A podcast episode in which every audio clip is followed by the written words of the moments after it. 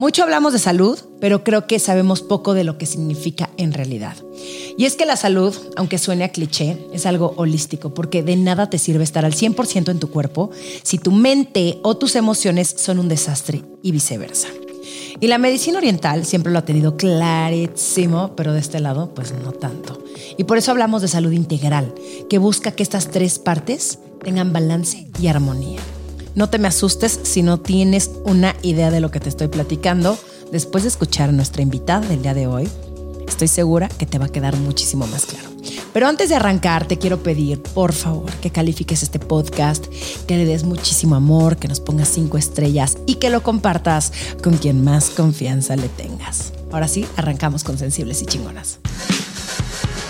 ¿Por qué nos cuesta tanto trabajo conciliar nuestra parte vulnerable con nuestro poder? ¿Cómo manejar el trancazo de la adultez? ¿Qué significa ser mujer hoy?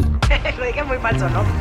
Está en ti agarrar las riendas de tu vida y salir de tu zona de confort. Desde atreverte a cumplir tus metas hasta aprender de quienes no son como tú. Yo soy Romina Sacre y te doy la bienvenida a Sensibles y Chingonas, un podcast donde se vale hablar de todo, sin miedo a ser diferentes.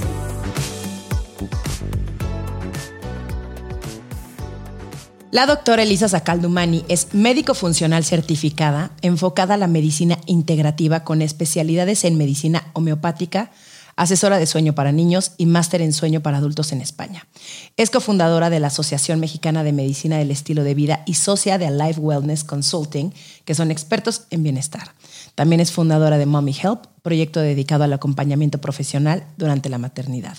Imparte talleres, conferencias y colabora en medios hablando sobre estilo de vida, medicina funcional y sueño. Elisa, qué felicidad tenerte aquí en Sensibles y Chingonas. Gracias por la invitación, feliz de estar contigo. No, hombre, o sea, para mí es un privilegio que estés aquí porque sé lo ocupada que estás, las 13 mil actividades que tienes. Entonces, el hecho de que estés aquí platicando conmigo significa un montón. Con mucho gusto. Oye, bueno, yo sé tu historia, me la platicaste recientemente, pero ¿por qué no la compartes con todas las personas que nos escuchan en Sensibles y Chingonas? Claro, muchas gracias primero por la invitación, por tenerme aquí. Y la verdad es que hay una parte de mi historia que creo que es la que te platiqué, el haber tenido cáncer hace 15 años. Eh, y hay otra parte que no la platiqué, que es también un poquito algo de lo que quiero contar aquí el día de hoy. Eh, la primera parte de la historia es estudiando medicina. Eh, siendo estudiante ahí iba a los hospitales, tenías prácticas y me diagnostican, bueno, más bien me encuentro una bolita en el cuello sin otros síntomas, cosa que cuando platico a mucha gente le causa mucha ansiedad porque, ah, cualquier bolita puede ser cáncer. No, fui las menos, es una posibilidad remota, pero tenía un ganglio en el cuello, empezando ahí como a manera de práctica entre todos los estudiantes, me revisaban y pues se burlaban un poco de mí, con buena razón, porque todos los estudiantes de medicina, cuando estudias algo, resulta que tienes justo eso que estás estudiando, ¿no? Eso es un síndrome que nos da a todos cuando realmente no tienes nada. Pero esta vez la verdad es que sí, una cosa llevó a la otra y acabaron diagnosticándome linfoma, que es un cáncer del sistema linfático, que la verdad tiene un chance de sobrevida bastante alto. Yo cuando fui con el doctor, en ese entonces estudiante de medicina y demás, todo era, dame porcentajes, ¿qué, qué número no tengo yo? Me dijo, tranquila, si has de tener un cáncer, pues tener linfoma es de lo menos peor, tienes 90% de chance de que todo salga bien y demás pasas por el shock de se te va a caer el pelo, a los 21 años si era del trauma más grande era eso, porque pues ahora sí te ponen el estigma, ¿no? En la cara del cáncer. Y pues eso era muy duro. Después de todo esto, al final eh, yo dije, esto no me va a detener. Yo era una intensa, sigo siendo, pero peor. Entonces, lo que pasó es que yo seguí estudiando la carrera, como si nada. O sea, nada más los jueves me dejaban mis amigos en el hospital y me daban quimioterapias. Chance lunes no iba a la primera clase o algo así porque me sentía muy mal, porque se tarda un tiempo en hacerte efecto. Sí, mi mamá tuvo cáncer. Entonces, sabes perfecto que trae un delay ahí de cuatro o cinco días, te sientes pésimo y te vas recuperando poco a poco, ¿no? Y yo no dejé de ir a la universidad, no dejé de ir a mis clases al hospital, me ponían una gorrita, si me preguntaban por qué estás calva, perdí una apuesta, así como si nada. Jugaba voleibol, todo. La verdad es que sí fue un momento en donde la vida me dijo, tienes que parar. Y yo dije, esto no me frena, ¿no? Que por una parte pensarías, ah, qué buena actitud, va a salir adelante súper rápido, pero no, la verdad. Sí, es, no escuchar a tu cuerpo. Es no escuchar, es no saber qué te llevó a esto y cómo lo vas a remediar. Em, y pues seis meses después recaigo y me vuelve a dar ese 10% de chance que tenía, me regresa Y esta segunda vez sí ya era un tratamiento mucho más duro, me tuve que ir a Estados Unidos a recibir un trasplante. ¿Un trasplante de qué? De células madre. Lo que hacen es que bajan tu sistema inmune, hace cuenta te dan quimioterapia hasta destruir todas tus células, pero antes te sacan células madre y después cuando ya estás en ceros, tu sistema inmune, tus glóbulos rojos, tus glóbulos blancos, te vuelven a poner tus propias células para que regenere un nuevo sistema inmune. Es un poco loco porque es un trasplante autólogo de tus propias células. ¿Y eso es común en los pacientes de cáncer o a quién le aplican este tratamiento? No, es muy es, es más ¿O es como un procedimiento. Es un, no es un procedimiento de rutina, sí es un procedimiento más de rescate que ocurre más bien en, en cánceres, por ejemplo, eh, de, la, de la sangre, en leucemias, en linfomas, en mielomas. Suele ser una de las alternativas de tratamiento. Pero ojo, si no haces un cambio, te acaban poniendo tus mismas células con tu misma genética. Entonces eso era algo que a mí me daba un poco de estrés, porque decía, pues si lo tuve una vez y me las vuelven a poner, ¿qué va a cambiar? Pero ahí fue donde empecé a aprender que no todo es genética, es cómo te comportas tú con tus genes y qué haces con eso que tienes ahí. Entonces, pues obviamente esta segunda vez donde me tengo que ir de México, tuve que parar, pero en seco, perdí como 20 kilos, o sea, un montón. No, no 20 kilos menos, eso fue en la segunda parte de la historia que ya les contaré. Pero pierdo un, montón de peso, empiezo en, ceros mi vida, ¿no? Obviamente me salí de la carrera y demás. Y con el tiempo, pues me fui, me fui recuperando, me casé, todo bien. Y eh, empecé, haz de cuenta que en ceros al grado que me volvieron a poner todas las vacunas de bebé. Las que le ponen a los bebés me las tuvieron que poner porque mi sistema inmune era nuevo. Y pues bueno, ahí sí empecé a poner en contacto un poco más de qué me llevó a esto, de dónde salieron las emociones que me enfermaron, porque sí entra un poco de culpa de decir, ¿qué hice mal? Que la primera vez no me curé y me vuelve a dar, ¿no? Y lo que tienes que hacer un poco no es que hice mal, sino para qué está pasando todo esto. Entonces, pues esta segunda ocasión necesito ya ponerme mucho más en contacto con qué fue lo que ocurrió, empezar a integrar qué me estaba diciendo mi cuerpo con este cáncer, eh, entender cómo estaba vi viviendo mi vida, qué parte de mi estilo de vida estaba flaqueando, porque en realidad no era tan obvio el por qué me había dado. No es que tenía una alimentación grave, o sea, comía mal, pero como estudiante de medicina, hacía ejercicio, tenía buenas relaciones personales, vivía estresada, algo, claro, por estudiante de medicina y pues sí, no dormía muy bien. Pero pues ya tienes esta genética, ya algo está ocurriendo en tu cuerpo, tienes que dar el siguiente paso, ya no es no está tan mal, sino cómo hago para que mejore. Y algo curioso que pensamos que solamente la gente justo con los peores hábitos o a cierta edad te llegas a enfermar. Tú estabas súper joven, 21, 21 años. Sí, 21, en la segunda vez a los 22 años, te digo, con un estilo de vida relativamente saludable. No, eras muchísimo más saludable que yo que me la vivía en el frasco. Yo era, pero pedísima. Comía sí, pésimo. Sí, había pedas ocasionales, claro. eh, pero en realidad sí, no, no lo suficiente como para decir cáncer, no. Y la verdad es que tampoco había síntomas. O sea, yo llegó un tiempo en donde decía, no es cierto, no puede ser que tengo algo así y no siento absolutamente nada. Entonces, te mentiría si te dijera que terminó el trasplante y yo hice una transformación en 24 meses o en 12 meses, pero para nada. La realidad es que la transformación sigue hasta el día de hoy. Hay ciertas cosas en mi vida, en la segunda parte de la historia que ya te voy a contar, que apretó un poco las tuercas. El ser mamá también me hizo hacer mucho más consciente ciertas cosas, porque empecé con mi hijo a hacer ciertos hábitos, por ejemplo, en la alimentación, cuando recién estaba empezando a comer que yo quería que él lo hiciera muchísimo mejor de lo que yo hacía, ¿no? Y entonces al principio empecé a alimentarlo muy bien y demás, y después dije, no puedo darle a él una alimentación y yo tener otra, porque sí, eso es lo que ocurría. ¿Cuántos años tenías cuando tuviste a tu primer hijo? 28. Ok. O sea, sí pasaron varios claro, años para... Primero no te dejan embarazarte.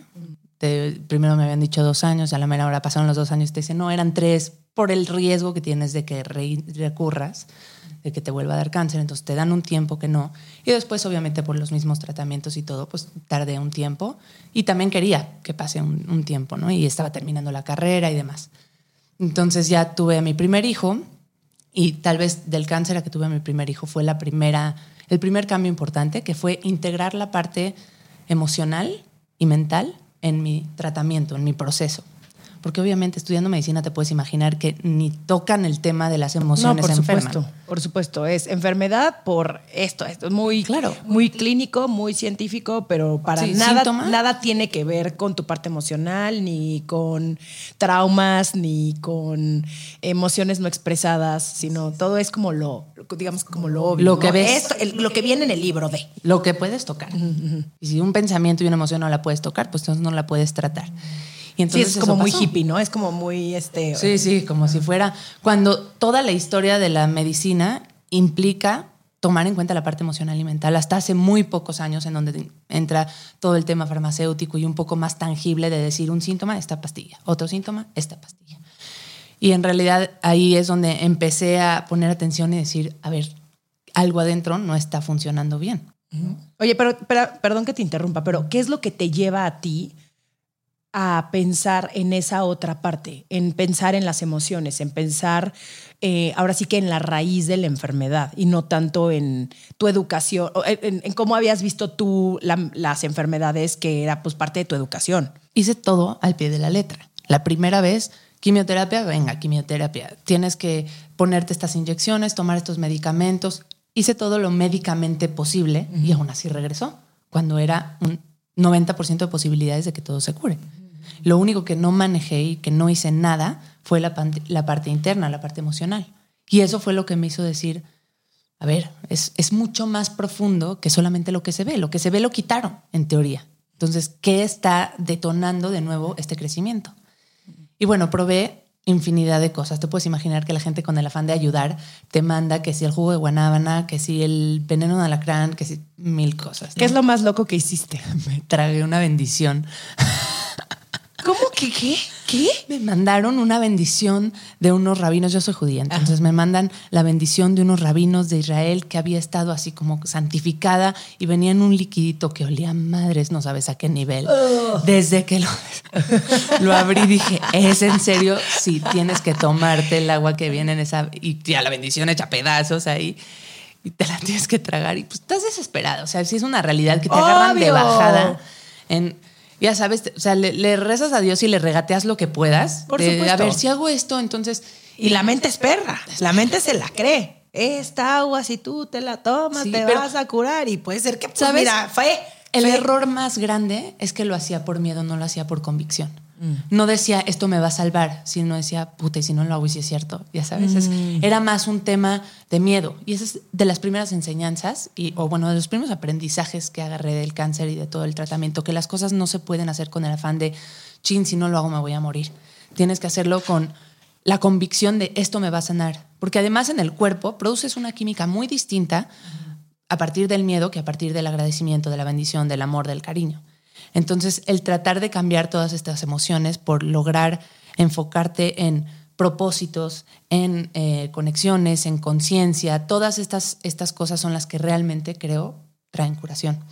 Empecé con ciertas prácticas, ya sabes, eh, que si la Reiki, energía, una chava que vino a hacer, no, no, sí hice muchas cosas locas. De pronto mi familia hizo todo un ritual donde yo ni estaba, yo estaba en Houston recibiendo tratamientos y llevaron a un chamán, o no sé, a un monje, a, mi casa en donde vivía en ese entonces en la Condesa y le dijo, bueno, tráigame la ropa de Lisa. Entonces toda la familia, ya sabes, con la ropa de Lisa. Entonces traían pants, pantalones, no, necesito un vestido y todo así, no usa vestidos, no hay.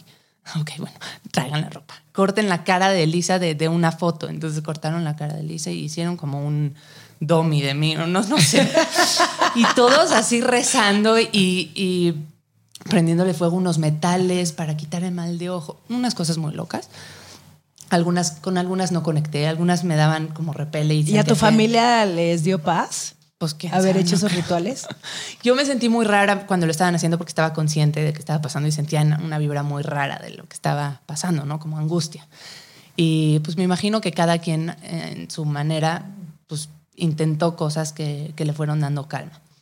Dentro de todas, por supuesto que el haber llegado a diferentes terapias, hablar era de las cosas más importantes, tratar de reconocer cuáles eran las emociones que yo había reprimido, las cosas que no había dicho. Eh, creo que de, esas, de eso fue de lo más sanador que pude haber reconocido. ¿Te costaba antes Sí, expresarte? totalmente, totalmente. De poner límites en mi vida, decir, me faltaron muchos nos. Y no se me hace raro que el cáncer fue en el cuello, ¿no? En la zona en donde expresas, donde hablas, en el pecho. Entonces, sí, el, el Yo poner antes, más. yo antes me enfermaba muchísimo de la garganta. y te faltaban límites. y Muchísimo, sí. No, no, no sabía expresar, eh, ni siquiera sabía distinguir qué era lo que sentía. O Exacto. sea, ahora ya lo sé nombrar y eso es importantísimo. Exacto, yo creo que ese es el primer paso, El nombrar primer paso. cómo se llama esta emoción, qué es esto que estoy sintiendo, ¿no? ¿Qué, qué nombre tiene?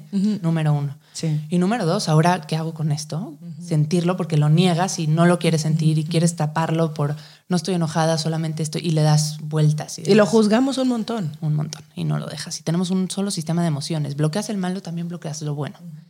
Entonces, pues bueno, irlo sintiendo y también encontrando la forma de transmitirlo sin herir. Sin, pu- puedo ser un poco hiriente de pronto cuando pongo los límites. Entonces, encontrar una forma de comunicación también es un arma importante que hasta el día de hoy sigo trabajando. Para nada podría decir que canto victoria.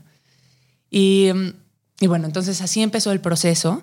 El proceso de estilo de vida más tangible de alimentación, movimiento, manejo del estrés, no, no se transformó tanto en ese momento. Solo el tema del sueño sí mejoró, porque pues imagínate, me dormía a la una de la mañana y me paraba a las seis para clase de siete. Sí, yo no sé cómo le hacen en los que estudian medicina. Además me dopaba con cafeína, porque Claro. no tolero el café, me cae muy mal y, Claro. y me sabe feo. Entonces, Siento que es una, siento que es como un círculo muy nocivo. Y aparte, cómo estas personas pueden estar atendiendo a otro ser humano si no han dormido. Se me hace lo más peligroso del mundo. ¿Cómo es- no, no- no estás en tus cinco sentidos? Para nada. Cuando o no sea, duermes estás como juicio. drogado. Exacto. Lo cual era una estupidez, ¿no? Doparse para mantenerte despierto, para estudiar para un examen que lo que más necesitaba era mi memoria, mi atención y mi concentración, que lo más potente que podría haber hecho es dormir. Entonces, para aquellas personas que nos están escuchando y que están sustituyendo eh, su sueño para lograr algo, ese algo que estás logrando, lo mejor que le podrías dar es una hora más, una noche de una hora más. Entonces, bueno, ahí sí empecé con un poco más de transformación a nivel espiritual, a nivel mental y a nivel sueño. Pero más adelante en mi vida, en mi segundo embarazo, tengo, tú sabes, tengo un niño y luego tengo unas gemelas. A mis 29 años, que estaba embarazada de las gemelas, fui a dar a luz. En Estados Unidos, cuando tú vas a dar a luz, eh, la indicación en gemelas es parto, a menos que algo salga y tengas que tener cesárea. A diferencia en México, que normalmente alguien que tiene gemelas es directo cesárea.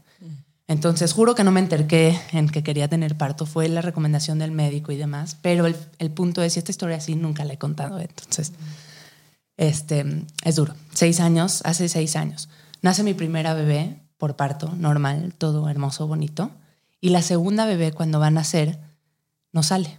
Y entonces, en lugar de que salga su cabecita, se sale el cordón umbilical.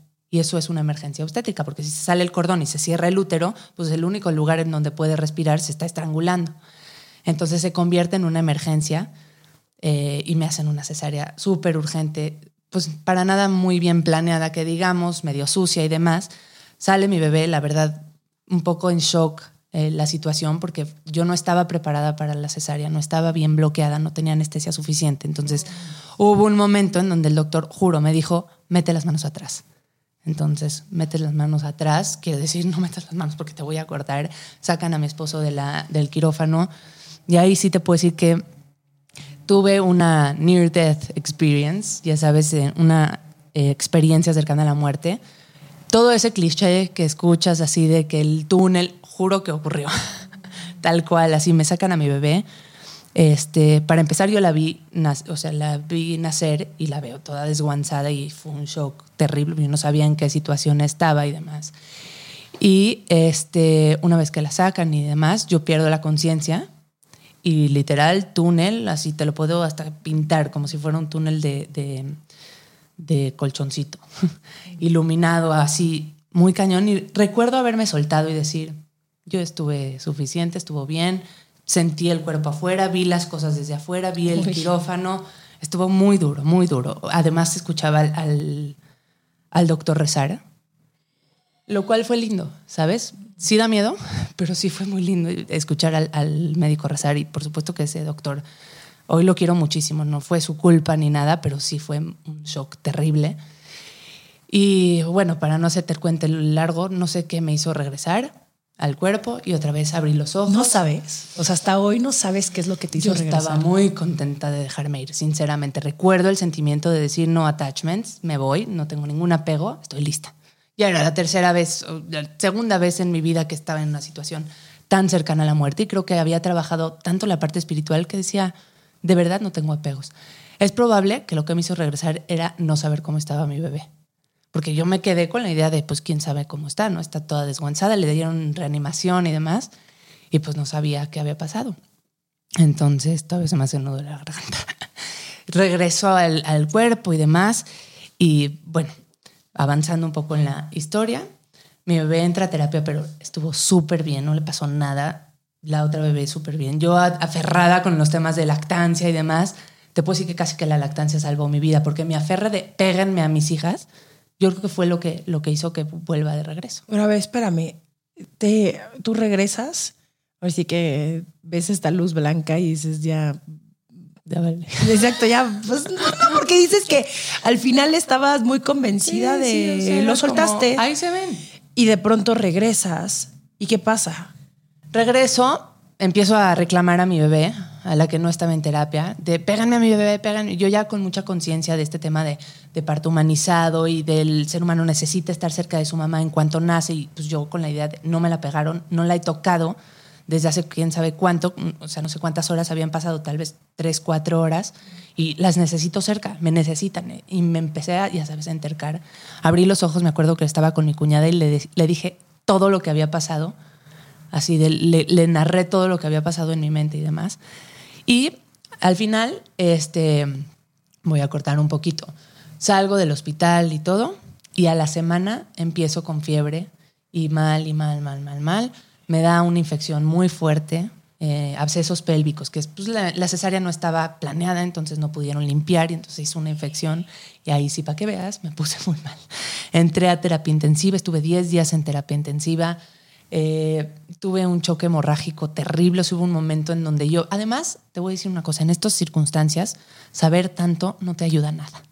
Entonces yo veía, ya sabes, me estaban tratando de canalizar y yo veía mi presión 80, 40 y decía, Tú lo estás haciendo mal. no me van a poder canalizar, me, me les estoy yendo, la presión está muy baja, no van a poder. Entonces yo desangrándome, no, no, no, una situación terrible. Al final acababa afirmando de que me iban a meter al quirófano para tratar de canalizarme y de quitarme el útero porque pues estaba sangrando y demás, firmando que sí, quítenme el útero, pues no había de otra. Y no me quitaron el útero, lo salvamos. Pero pues sí, cumplí 30 años en terapia intensiva porque cumplí años justo cuando acaba de dar a luz y en esta circunstancia, terapia intensiva, hecha pedazos, la verdad, muy duro, sin poder ver a mis hijas, yo sacándome leche. A pesar de todo, con el tiraleches como vaca, entraban los doctores así como, güey, te estás muriendo y neta te vas a sacar leche. Y yo, sí, tengo que lactar a mis hijas. Entonces, real, Sí. cuando he dicho mil veces en redes sociales que la lactancia salvó mi vida, es, es neta. O sea, es un tema de, pues no, yo ya estaba sin apegos. Entonces, lo único que me traía era, mis hijas necesitan leche. Y entonces, como vaca, me acuerdo que uno de mis amigos médicos que estaba en contacto conmigo me decía, Lisa, para, no tienes para dar más, necesitas para tu cuerpo. Y yo, no, leche materna. Y así, ¿no? Bueno, al final salí, gracias a Dios todo estuvo bien. Ahí fue cuando perdí 22 kilos de, en una semana, pues imagínate el tamaño que traía yo con dos niñas y de pronto los bajo de golpazo y sale a la vida y ahora tienes un hijo de 18 meses y unas recién nacidas. No mames. Entonces, sí me cayó ¿Y el tu chahuizle. esposo qué? Tu esposo Pues yo creo que tu en trance. Tu esposo estaba Mi en- esposo, mi mamá y mi suegra. La verdad es que fueron un support system importantísimo ahí, cuidando a mis hijas, eh, cuidando a mi hijo que traía una crisis terrible de la noche a la mañana, me le desaparecí dos semanas. Entonces estuvo muy duro, pero a donde voy con todo esto fue qué pasó después, porque ahí sí quedé con el sistema inmune en el suelo, o sea, te podrás imaginar, me dieron cualquier tipo de infección que te pueda, se te pueda ocurrir. Eh, me dio desde influenza, herpes zóster, infección rotavirus, vi- miles. Y yo con tres hijos a cada rato tumbada, ¿no? Entonces ahí sí ya empecé a reconstruir mi sistema inmune con mucho más conciencia, ya siendo homeópata, ya dedicándome un poco más a la medicina integrativa. Y ahí empecé a meter todo el tema, ahora sí, de a ver, ¿qué hago por mi alimentación? Y también es un proceso, me choca que me escuchen y, que la gente empiece con ansiedad de, puta, a ver, voy a anotar y lo voy a tratar de lograr ya porque ya tengo, no, me tardé años en lograr el estilo de vida que tengo hoy, que ni siquiera podría decir que es ejemplar, pero es más, mucho más equilibrado de mi Elisa a los 21 años. Ahí fue donde empecé a integrar mucho más la alimentación de mi familia, el movimiento más que el ejercicio, porque ya hacía ejercicio, pero de pronto el movimiento, la conciencia de las cosas que hago y el manejo del estrés. Empecé a meter la meditación, empecé a meter la respiración y a construir de nuevo mi sistema inmune.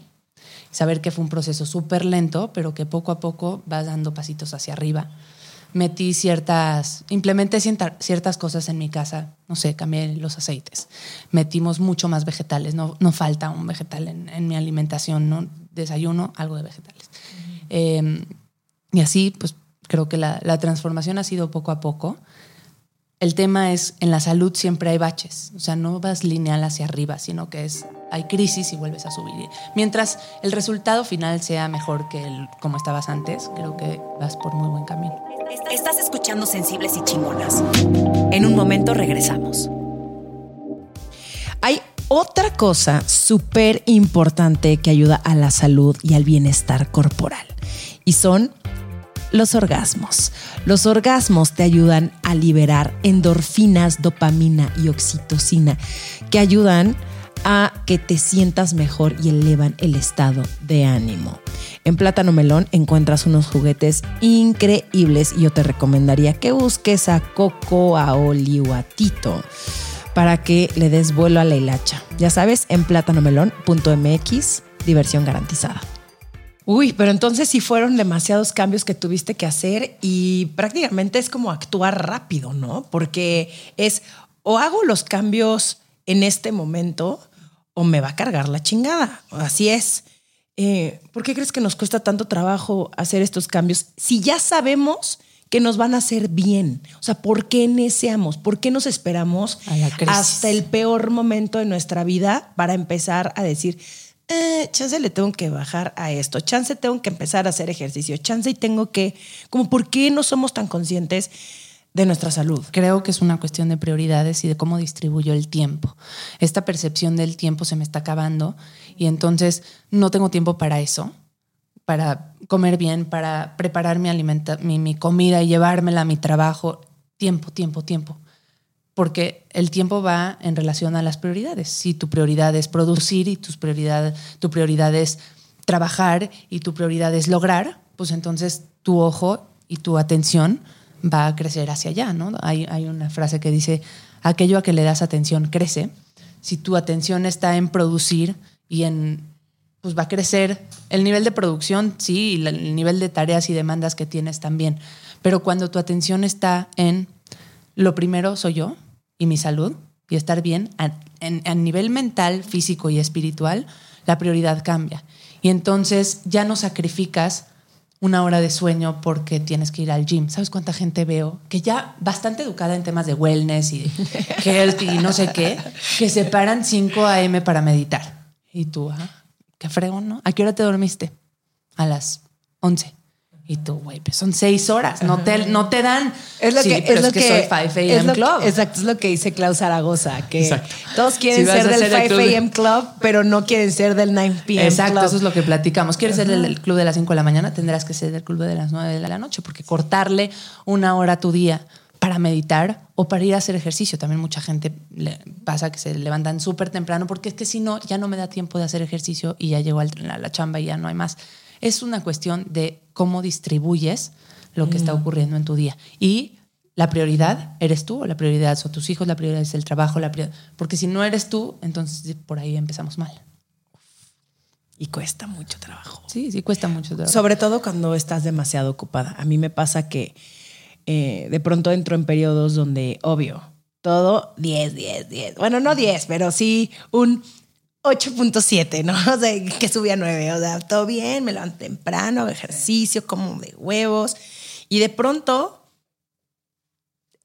mi vida, pues mi vida en específico, pues todos los días cambia. O sea, no tengo una rutina tal cual. Me encantaría que mis días fueran un poco más parecidos porque eso me orillaría a una aburre. rutina. Sí, aburre un chingo. Pero tipo, lo platicaba con mi hermana, que ella tiene una tienda, entonces ella todos los días abre a las 11. Entonces le da tiempo perfecto todas las mañanas de entrenar los martes y los jueves, tiene dos horas de entrenamiento. Y yo ahorita estoy en un momento donde estoy cansada. O sea, la neta es que también hay veces que es como... eh, estás cansada, entonces quieres dormir más, entonces no haces ejercicio. Entonces ya te levantaste y pues tal vez ya afectó también este, lo, que estás, lo que estás desayunando. Entonces es como... Es complicado de pronto. Ya sé, es que son rachas. Y es horrible. O Son sea, yo me rachas. siento, yo me frustro muchísimo porque obviamente lo que más quiero en la vida es tener todos estos checks, ¿no? De que ya medité, ya hice ejercicio, ya comí bien, ya fui a terapia, ya. Y es súper complicado. O sea, yo por eso digo que yo no creo en el balance en lo absoluto. Y siempre mucha gente me dice como, ay, pero es que el balance. Digo, perdón, para mí el querer estar en balance es querer controlarlo absolutamente todo. Es como estar como, no, a ver, aquí le falta, no, a ver, a ver, vamos a voltearnos para acá. No, y hay veces en tu vida donde estás eh, en momentos, en mi caso, enfocada en mi trabajo al 100%. Y más bien aquí viene el cómo, dentro de todas las cosas buenas que puedo hacer, ¿no? En mi caso, por ejemplo, el no negociable es meditar. Digo, bueno, tal vez al rato salgo y, exacto, movimiento, salgo a pasear a mis perros, pero meditar sí o sí. O sea, ese es para mí probablemente todas las cosas, y aparte comer bien, pero meditar es así no negociable. Para mí el no negociable es el sueño. Sí, el sueño. No, no, yo sí no duermo. sabemos- yo, sí, yo sí no duermo. O sea, sabemos Ay. cuál es el que peor te pone, ¿no? No, mí- exacto. Sueño, yo sí no duermo. Exacto. Soy yo prefiero dormir persona. que exacto, que todo lo demás. Estoy de acuerdo. Yo creo que cada quien sabe cuál es su, o, o si no lo saben, se tiene que reflexionar cuál es la pata de la que peor cojeas y esa es la que tienes que reforzar. Eh, yo creo que es un tema de rachas, porque creo que a todos nos pasa que de pronto está súper bien y, y todo fluye y como dices, estoy casi checa todo, pero a veces no somos conscientes que lo estás haciendo bien. No te lo reconoces, porque esa recompensa que tienes que darte, ese reward que, que tiene que sentir tu cuerpo, hace que generes dopamina y que te enganches y quieras más de eso. Y el punto cuando estás en racha mala es, ¿alguna vez leíste el libro de hábitos atómicos de James Clear, Atomic Habits? No, no lo he leído. Se lo recomiendo, está buenísimo, habla de cómo ir generando buenos hábitos. Y una de las claves que él da es bájale un poquito a tu vara que no sea una vara tan alta. Tu estándar, si está muy alto, no lo vas a lograr. Si tú eres de las personas que o haces hora y media de ejercicio funcional, pesas y todo lo que quieras, o nada, y estás en una mala racha, pues eso nunca lo vas a lograr. Además, el cerebro necesita sentir que lograste, aunque sea un poquito, para Sí. engancharse y querer Sí, más y más. Entonces, ¿qué pasa si le bajas un poquito a la, a la vara y dices, pues yo quiero ser de esas personas que meditan, pero voy a empezar por cinco minutos, no por 25 o por una hora. Y entonces al lograrlo, el cerebro engancha y dice, ah, mira, sí se puede. Y así vas construyendo los hábitos poco a poco hasta que se vaya creando una base más sólida. Y mm, pues bueno, eso es un poco lo que dice este hombre que creo que es sabio y el también celebrarte aquellos pequeños pasitos que hiciste, ¿no? Y decir, mira, sí salí a caminar y subió mi frecuencia cardíaca y eso es lo que quería. Y aunque no estoy donde quiero estar, es un paso más de lo que no había logrado. Y parte de estos hábitos de cómo te llevan hacia donde quieres estar, que creo que a mí fue lo que me sacó la vez uno y la vez dos, mis dos historias de terror, es la identidad. ¿Qué quiero ser cuando pase todo esto? ¿no? ¿Hacia dónde? ¿Qui- qui- ¿Quién, ¿En quién me quiero compartir, convertir? Si tú dices, yo quiero correr, es menos potente que decir, yo quiero ser corredor. Porque cuando metes a la, a la identidad en todo esto, realmente es mucho más gratificante y pues es todo un rediseño y aparte acabas cambiando hasta el núcleo de gente con que te mueves, pues si quieres ser corredor te llevas con corredores y hablas de correr y pones tanto tu atención que de nuevo en esta frase, a aquello que le das atención va a crecer. Entonces, ¿a dónde estás enfocando tu atención? ¿En no enfermarte o en querer ser una persona más sana?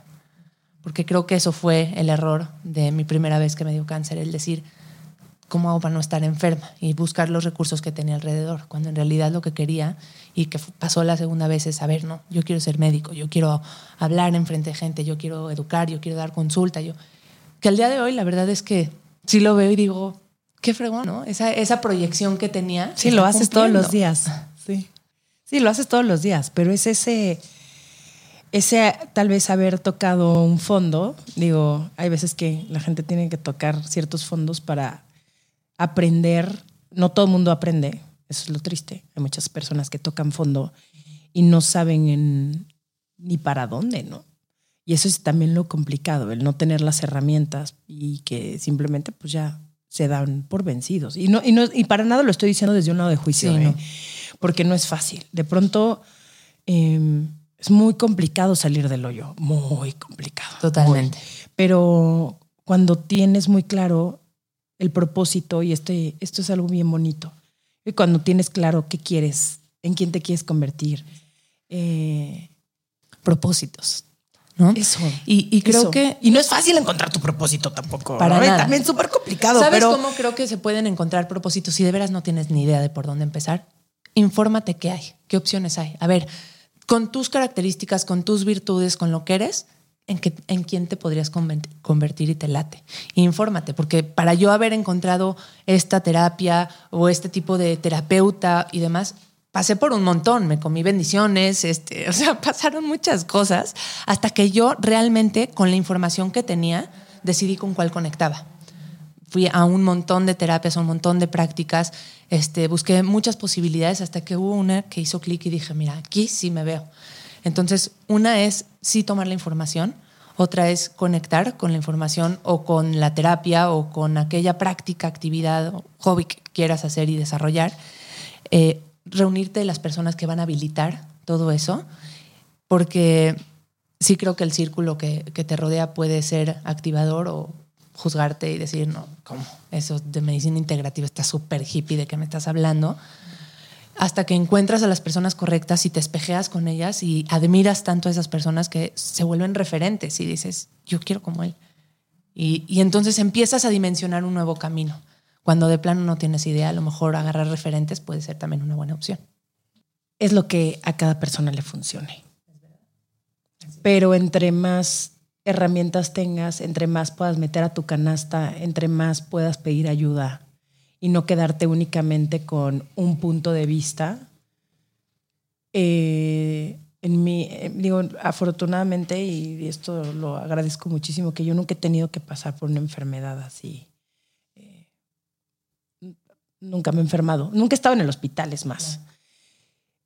Pero mm, mi salud mental para mí es prioridad. Y cuando yo paso por momentos muy oscuros, que paso por momentos muy, muy, muy, muy darks, en vez de simplemente decir, bueno, pues ya ni modo, le estoy pasando mal, aquí me voy a quedar. Digo, ¿qué puedo hacer? ¿Qué herramientas tengo? ¿Qué herramientas tengo? Ok, pues tengo que buscar una nueva terapia. No, pues tal vez necesito empezar justo a cambiar mi alimentación. Eh, tengo que encontrar otro ejercicio que me conecte más con el momento en el que estoy ahorita, ¿no? Y empezar a ver qué es lo que me funciona a mí. Eh, creo que probablemente esto lo menciono casi en todos mis episodios, pero no hay necesidad de pasarla mal. Y si tienes la oportunidad de encontrar las respuestas, lo tienes que hacer. Es como la, la única chamba que tenemos cada uno de nosotros es darnos lo mejor a nosotros todos los días. Y, y lo que tú dices, muchas veces hay otras 300 cosas allá afuera que son mucho más importantes que nuestra salud. Y es, y es cabrón. Así es. Y sabes, creo que cuando estás hundido y cuando ya tocaste fondo y de veras no veas por dónde, hay los pilares de- del estilo de vida, el, el agarrarte de las cosas prácticas que sabes que son muy concretas, ¿no? No tienes que ir a, con el chamán más, hacer el ritual más grande, sino a ver qué puedo hacer por mi alimentación hoy. Puedo consumir más vegetales, puedo bajarle la cantidad de azúcar, o sea, no tiene que ser tan extremo de ayuna 23 horas, no. ¿Cómo puedo hacer que mi alimentación sea mejor? Y aquí es donde les digo información. Hay un montón allá afuera donde puedes ir agarrando. Hay mil tipos de alimentación. ¿Con cuál conectas? ¿Cuál sientes que está bien? ¿Cuál, crees que puede ayudarte? ¿Qué especialista crees que puede darte la información en alimentación? Y lo mismo pasa si quieres mejorar tu movimiento. No solamente es ejercicio, irte a hacer deportes. ¿Cómo integro más movimiento en mi vida? Porque sabemos, y lo hemos escuchado creo ya muchas veces, que el movimiento va a hacer que tengas más endorfinas y va a mejorar tu estado mental. Y si estás mejor a nivel mental, vas a estar mejor a nivel físico. Entonces, ¿qué hago para moverme más? Pues e igual, entrenador, tipo de ejercicio, simplemente hago una práctica de cada 90 minutos me voy a parar y voy a hacer 20 sentadillas. Empezar bajito, con el estándar bajo, con la vara bajita, para lograrlo ir construyendo sobre eso. ¿Qué hago por mi estrés? ¿Qué hago por mi salud mental? ¿Cómo? ¿Cuáles son mis vías de escape? Estoy, ¿sabes lo que es recetarle a mis pacientes 15 minutos de me time en el día? y que no sepan ni a qué hora. O sea, ¿cómo 15 minutos? Pues sí, 15 minutos sin redes. Pero ¿y qué hago? Nada. Es increíble, ¿no? O sea, la gente que, que no sabe qué es no hacer, qué es hacer nada. Y eso puede ser una vía para el día de mañana, decir, bueno, voy a hacer eh, trabajo de respiración, voy a hacer meditación, voy a salir a caminar, voy a estar en contacto con la naturaleza. Eso nos pasa mucho, que, que perdimos el contacto con la luz natural, con la tierra. O sea, Piensa cuántas veces a la semana tocas con tu cuerpo algo de la naturaleza. Sí. No pasa. No, no pasa. O lo programas o realmente no pasa. Y pues eso tiene la capacidad de modificar por completo nuestro estrés, nuestro sueño, nuestro estado de ánimo, nuestros neurotransmisores. El quitarnos los zapatos y pisar tierra y No está fácil, lo entiendo. Sí, sí, sí, O sea, sí. ¿de dónde sacas? Sí, Pues sí, o sea, Sí, tal- quitarte tus zapatitos, ir al parque de México ahí a ponertos ahí. Abrazar un árbol. Sí, sí, o sea, eh, no sé, o sea, está entre lleno de caca y, Exacto. y enfermedades. Yo lo- ahí. yo lo que hago- Pero, pero, pero es importantísimo. Es importantísimo. Y te cambia conectar. todo. Así es. Entonces, a veces no vas a sentir tan rápido el cambio. Si sigues hundido, tal vez no lo vas a sentir, pero sí tienes que hacerlo, Uy. como dicen, fake it till you make it. Haz- hazlo, hazlo. Confía en que hay mucha información allá afuera ya sustentando que estos hábitos te van a traer de vuelta, que van a construir un mejor sistema inmune, que van a ayudarte a salir del hoyo. Si es que tocaste fondo por parte física, ¿no? En una enfermedad. Pero si tocaste eh, fondo a nivel mental, obviamente que necesitas que alguien sea tu guía y que conectes con esa guía que te va a ayudar a salir adelante, pero también este, este tipo de hábitos.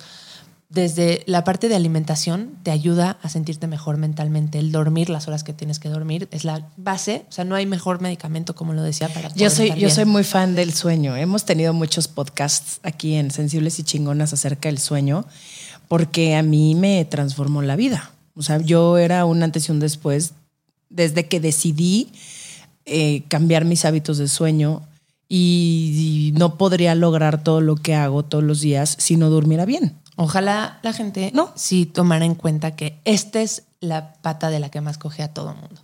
Porque no le ponemos tanta atención, no creemos que es tan importante. Ayer justamente te estaba platicando que tomé un vuelo nocturno y en el día me daba risa porque traía unos cravings así de nada me estás haciendo, necesito comer más y más y más. Cuando metes la conciencia porque has tenido la información y sabes que a ver, son tus hormonas aplicándotela. No eres realmente, no, no es tu estómago, no es que realmente no has comido, son tus hormonas aplicándotela porque pues no dormiste y entonces traes toda la configuración para querer eh, sostenerte con más comida. Y pues, ¿qué haces? Te acuestas temprano ese día. En lugar de decir, me voy a retacar de comida que no me vas a sentir mejor, al menos ya, es, ya hay conciencia de, ok, no dormiste, lo que tienes que hacer es dormir y no te enganches hoy en una conversación, en una discusión, no te enganches en una toma de decisiones, no, no hagas esas cosas porque te vas a meter el pie. Es que no dormir te pone irritable, te dan ganas de comer azúcar. Eh, Estresa, tomar yo, pésimas me, yo, me, yo me pongo insoportable, insoportable. Y, y eso, el, el que las personas de pronto el sueño, por ejemplo, presuman que duermen, no, yo necesito cuatro horas o yo necesito cinco horas. ¿Es real? ¿O todos necesitamos la misma cantidad de sueño? Todos necesitamos menos, al menos siete. ¿Sí? El que no se está haciendo güey a sí mismo, o sea, Es que yo escuché que no necesariamente, que cada cuerpo era diferente. no, no es real. ¿No? Así, tajante. No, menos de siete. O sea, si quieres apostarle que eres el 1% de la población que tiene una mutación genética que lo hace dormir cuatro o cinco horas y con eso ya alarmaste, te estás haciendo güey. Probablemente no eres esa persona. No traes ese linaje de familia que duerme poquito y ya está. No, estás cambiando, estás haciendo mal tus prioridades. Necesitas redirigirlas y entender que eso es lo que necesita tu cerebro, necesita tu cuerpo. Mucha gente te dice, pero es que a mí no me afecta, pero son hipertensos. Oye, ¿tu hipertensión a qué está relacionada? no, a mí no me afecta Exacto. resistencia a la insulina. Yo no tengo bronca, nada más no puedo ver una película porque me quedo dormido. Y entonces, sí, por lo menos siete horas. Oye, ahora quiero preguntarte, quiero cambiar un poco de tema, Venga. Pero quiero que me platiques un poco del desequilibrio del sistema nervioso y cómo podemos restaurarlo. Porque se me hace un temazo y pues ya que te tengo aquí. Y aparte porque es el pilar del cual menos hemos hablado, que es el estrés. Y les voy a explicar un poquito cómo funciona. Nuestro sistema nervioso autónomo habla de todas las funciones en el cuerpo en las cuales no tienes que pensar. O sea, tú no tienes que pensar en tu presión arterial y funciona, ¿no? Funciona tu temperatura, funciona tu, digestión, apetito. Todas esas funciones en el cuerpo a las que no le pongo atención las domina el sistema nervioso autónomo. Ese sistema nervioso tiene dos vías. Una que te ayuda a sobrevivir, que en inglés es fight or flight o lucha o huida, que imagínate si te digo, Romy, tienes atrás un tigre o entró un ladrón. Sí, sí, está activado. cascada hormonal, adrenalina, cortisol. Eh, ¿Cómo hago para que mis, cuerpos, mis músculos se preparen para o darle en la torre o escapar? Y así todo el cuerpo, el corazón se prepara, los músculos, este, el hígado, el, todo está listo y conectado para escapar. Es el sistema de alerta que tenemos por definición. Es súper efectivo, lo prendes en segundos. Si yo te digo entró el ladrón, en segundos estás lista. Y el otro sistema, que es el que contrapone este sistema de alarma, es el sistema de descanso y reconexión o restauración.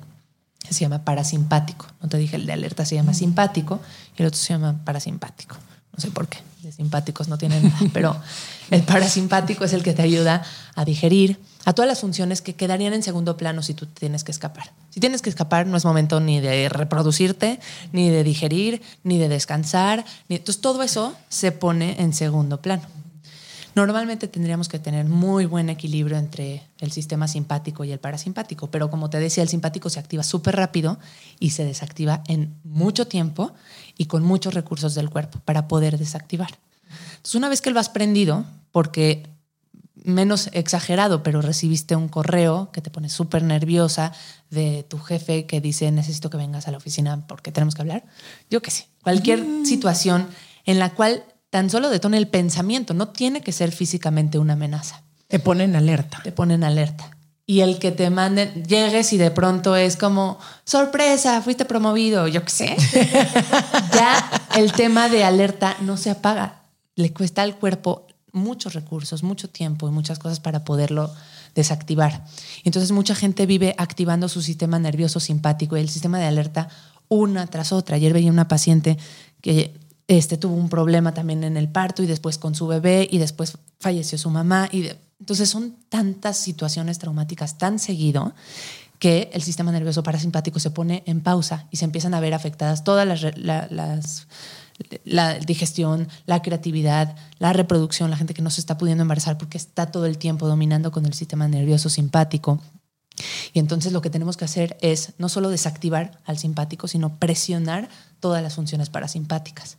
Que hay muchas prácticas que seguramente han escuchado que estimulan al sistema nervioso parasimpático. Todas las que las prácticas de mindfulness estimulan el nervio vago. Ese es el nervio que está ahí dominando en el parasimpático. Entonces, por ejemplo, la respiración, en donde la exhalación es más larga que la inhalación. ¿Has escuchado la respiración 478 o 345, en donde inhalas, sostienes, pero exhalas lento? Eso activa el parasimpático. La meditación, el exponerte al frío. No sé si has visto todo el mundo en Instagram metiéndose a los hielos con mi amigo Juan Pablo, que hace el método Wim Hof y no sé qué, y entonces el frío activa el sistema nervioso parasimpático. Cosas prácticas como... Yo no me quiero meter nunca una tina de hielos y ya sé que Klaus Zaragoza ya también me dijo, está increíble. Y yo, ay, no Yo también lo, yo, aquí, la verdad, confieso que lo detesto. Sí, pero sí lo has hecho. Sí, sí lo he hecho. Y sí, se siente increíble pero sí me cuesta muchísimo trabajo, la verdad. Mm. Y también eh, se han visto los beneficios de exponerse al frío sin necesariamente exponerte al hielo. O sea, meterte a la regadera y cuando ya estás por salirte, quitar el agua caliente y dar 20 segundos de agua más fría. Tiene muchos beneficios. Entonces, el, el, o sea, el simple hecho de meternos al agua fría podría desactivar nuestro estrés. O sea, digo, obviamente no todo en absoluto mágicamente, pero puede ayudar a calmarte. O sea, yo creo que de pronto si tienes una ansiedad muy fuerte, el hecho de que respiraciones y, y después agua fría. Yo diría que tendrías que construir hábitos en torno a activar tu nervio vago y activar tu sistema parasimpático. No creo que una sola práctica decía toma muchos recursos. No una cosa va a desactivar todo el sistema, pero sí si vas Y yo construyendo. así, a mí pásamelo rápido. No, no es cierto. No es cierto. Yo soy, yo soy, yo soy en Pero contra hay- de todas estas cosas muy No hay- rápidas no porque hay no, vía rápida. existe. No hay vía O sea, rápida, no existe. Es como el otro día me, me escriben en Instagram. Ya empecé a ir a terapia, em, pero sigo sintiendo, güey, pues claramente no, no sé con qué, qué terapeuta vas, ¿no? ¿Quién te dijo que las cosas se, que, se, calmaban tan rápido? Estamos viviendo un momento de demasiado estrés y de demasiada ansiedad y absolutamente todo, o tal vez yo sea la única persona, pero estoy segura que no, hay un montón de cosas que lo activan. Todo el tiempo Todo el estamos tiempo. expuestos a una cantidad de estímulos. Entonces, el tener estas herramientas, Claro. ¿no? y es eso, la práctica. Es la práctica, es la conciencia en lo que estás haciendo y por qué lo estás haciendo. Es, claro, o sea, reaccionar o, o dejar de reaccionar a los pensamientos como... Porque también los pensamientos pueden ser aquello que se está activando, no solamente las prácticas. Pero yo te diría que en respuesta es un conjunto de cosas, no es una sola cosa lo que va a desactivar. Desde todas las prácticas que estimulan al nervio vago, como lo dije, respiración, meditación, eh, tiempo de desconexión, los 15 minutos de tiempo para ti, gárgaras, risa, todo lo que estimule la risa activa el sistema nervioso parasimpático. Si a ti te gusta eh, ver una serie y reírte, hazlo, eso funciona. El stand-up para mí El es. stand-up también es medicina. clave, a mí, a mí también me encanta. Y este, bailar, o sea, todo lo que relaje, suma por lo menos tres de estas prácticas. Ya dijimos, eh, caminar descalzo en la naturaleza activa el parasimpático, este, el agua fría. Entonces ya dijimos como seis, ¿no? Escoge tres y ve construyendo. La primera semana es una, la segunda semana dos, la tercera semana tres. Hay ciertos suplementos, por supuesto, que pueden ayudar. Hay, hay cosas, no sé si has escuchado la palabra adaptógeno. Pero los adaptógenos son plantas, hierbas que podemos encontrar en la naturaleza que vienen ya encapsulados como suplementos que pueden ayudar a aumentar tu capacidad de resiliencia. No te van a quitar el problema de fuera, ni van a quitarte el pensamiento tal cual, pero van a ayudar a que tu cuerpo sea más resiliente a ese estrés o esa percepción del estrés. Eh, rutinas, el crear rutinas. Si bien, por ejemplo, gente como tú que no tiene mucha estructura en sus días, que yo tampoco, y me gusta, me gusta no tener tanta estructura, porque si no de pronto me siento esclavizada. a- o sea, yo sería una mala godines, la verdad, porque Yo sería la peor. güey, la peor. La o sea, peor. Sí. No tengo, no tengo la, la disciplina, no sé, me costaría mucho trabajo de una persona que le gusta mucho la espontaneidad, pero hay ciertas cosas que te tienen que enraizar, que son tus rutinas, tus rituales. Ten un ritual, ritual al despertarte, te estoy hablando de 15, 20 minutos, y uno antes de acostarte de 30 minutos, en donde tú sepas cuáles son tus botones para relajar. Si a mí me hablas, no sé, de meditación y te suena a qué estrés estar sentada ahí, no va a poder apagar el pensamiento. Ok, respira. Haz una meditación guiada, de res- una respiración guiada. Eh, ojo, ojo con el uso de las, de las redes, está muy cañón también el cómo pueden detonar el, el fight or flight, esta respuesta de lucha o huida. Ay, sí. Pon Sí, pausas. sí, sí, Di cuánto tiempo vas a pasar en ellas. Sí, sí, sí, sí, y me decía, hay unos autores, el, el autor de Cerebro de Pan, que es un libro también muy bueno, el doctor Perlmutter, que habla de cómo hacer uso de las redes sociales para que realmente puedas activar a tu parasimpático y para que no acaben siendo una adicción, en donde metas la conciencia de por qué lo estás haciendo. Me estoy metiendo a Instagram porque quiero chismear. Ah, perfecto. ¿Quieres Sí, chismear? con, es una vez más, la va. intención. Una es la intención, otra es el tiempo. ¿Cuánto tiempo te vas a meter? Que no se te pase la vida ahí. Voy a darme media hora, va, media hora. ¿Cómo me quiero sentir cuando esté ahí? Porque si te empiezas a sentir pinche y empiezas a sentir toda esta sensación de FOMO, pero mal plan, o De que o no eres suficiente, de que no eres a compararte. Ajá. Y ya estás notando una sensación incómoda, unfollow a esa persona y salte de ahí. Eh, y entonces creo que ya el meter esta conciencia de qué estoy queriendo lograr, cuánto tiempo voy a estar ahí, cómo me quiero sentir, me van a ayudar a poner un poquito más del límite en mi relación con, con las redes sociales. Porque hoy en día, si hay un pilar de hablar de relaciones personales, personales, ahí mismo tendríamos que estar hablando de relaciones en las redes sociales, porque pues ya es un, ya es un tema muy latente para todos. No, y a mí es lo, yo creo que probablemente es lo que más me activa mi nivel de ansiedad y de estrés, las redes sociales. Y a eso me dedico. Entonces, padrísimo, Vamos Robina, bien. vamos súper bien. ¿Qué necesita hacer alguien que está pasando por una situación similar a la que pasaste? O sea, ¿qué pasos le recomendaría seguir? parar, voltear a ver hacia adentro, qué está haciendo falta, qué no estás haciendo. Eh, utilizar los pasos prácticos que hemos mencionado, agarrarte del estilo de vida, es fácil voltear y decir, a ver, ¿qué me falta en la alimentación? ¿Por qué puedo empezar? Sabemos que en cada uno de los pilares hay la perfección y no es allá donde queremos ir, sino cuál pasito estoy dispuesta a dar y irte agarrando de eso. Literalmente, yo sí soy de la idea de planear cuál es tu, cuál, es tu, tu identidad del próximo año, hacia dónde quieres llegar y qué te acerca a eso y reunir a la gente que necesitas para eso, eh, los hábitos que vas a construir, el tipo de estilo de vida, el horario que tienes que llevar. O sea, es agendarlo, es ponerle atención a que si tú eres la prioridad, tu salud es la prioridad, tendrás que cambiar de trabajo porque no puedes dormir a las horas que tienes que dormir. este, tendrás que, yo qué sé, inscribirte al gimnasio porque sabes que en tu casa no, no lo logras porque no haces nada. O sea, tú sabes qué personalidad tienes y cuáles son tus botones y quién, quién puede ser tu activador eh, o qué cosas pueden ayudarte a, ir, a llevarte hacia arriba o a un pasito más cercano de donde quieres estar. Sí, que sí es cuestión de tomar decisiones. Así es. Por ti y para ti. Sí, cierto. Ponerte tú en el centro. ¿Cuál crees que sea la principal traba de los doctores que les impide gestionar las enfermedades de una manera integral? Yo creo que hasta voltearse a ver a ellos mismos. Hasta hace muy pocos años, no quiero hablar en general, pero sí era una cultura de un descuido en los médicos de la forma en la ¿Qué incongruencia? ¿Qué incongruencia? A mí, a mí me parece. Tienes que dejar de fumar. Y tú, los ves afuera del hospital. Sí, sí, sí, gris el señor. Exacto. Eh, y, tienes que comer bien. Y además se quedaban muy en lo superficial de tienes que comer bien y hacer ejercicio. Oiga, Doc, pero ¿qué es comer bien, no? Y pues no saben, no lo, no lo aplican en ellos, entonces es difícil que lo apliquen en alguien más. Entonces, yo creo que tienen que voltearse a ver a ellos mismos, a su propio estilo de vida, para poder transmitir algo diferente a la gente creo que el, no sé si la palabra es materialismo, pero el querer tratar solamente aquello que se puede medir y tocar es un error. Hay, ya sabemos que, hay muchas otras cosas que son abstractas, que no puedes medir, que, y no por eso no son reales, eh, y que pues, somos un ser pues integral, que tenemos mente, tenemos cuerpo y tenemos espíritu y no puedes tratar solamente al cuerpo. Y que si tú no sabes hacerlo, por lo menos referir a alguien que sepas que le va a ayudar. Y algo que me parece importantísimo es escuchar la intuición de tu paciente. Porque, hijo, yo, yo me he topado con un montón de doctores que a mí misma, ¿no? Y eh, se burlaron de mí por mi intuición de algo no está bien, algo no. Y, y pues la intuición del paciente ya hasta está comprobado científicamente para las palabras que ellos necesitan, que es importantísima. Entonces, muchas veces, y es algo que yo me trato de hacer como un hábito, voy, tengo a mi paciente en consulta y preguntarle, ¿tú por qué crees que te enfermaste? ¿Qué crees que te llevó a esto? Uf.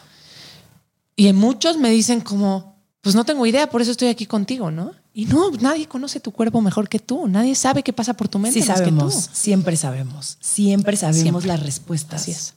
Así es, es solo indagar y decir, a ver, antes de qué, o sea, una de las preguntas potentes que de pronto les hago es, ¿cuándo fue el último momento en donde te sentiste bien? Y unos me contestan, no, pues hace tres meses que me enfermé y me dio no sé qué. Y algunos me dicen, antes de divorciar, mi mamá, cuando me divorcié, dejé de dormir, cuando tal, tienen un parteaguas en su vida.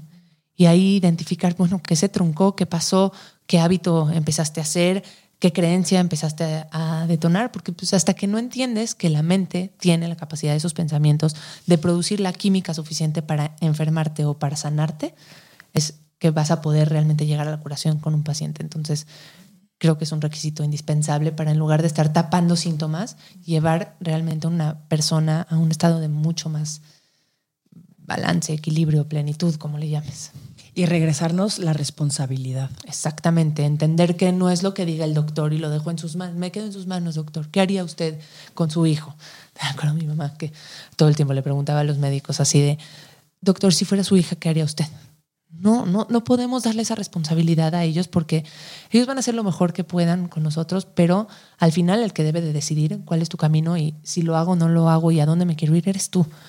Y tú tienes que construir a ese equipo, no lo vas a hacer solo, pero tu médico, tu coach, tu psicólogo, tu nutriólogo, tu, fit, tu fitness coach son parte de tu equipo y tú lo escoges. Y como muchas veces digo, no necesitas al mejor, necesitas al que más conecta contigo. ¿Cuántas veces no vas al mejor doctor y se te hace un mega mamón?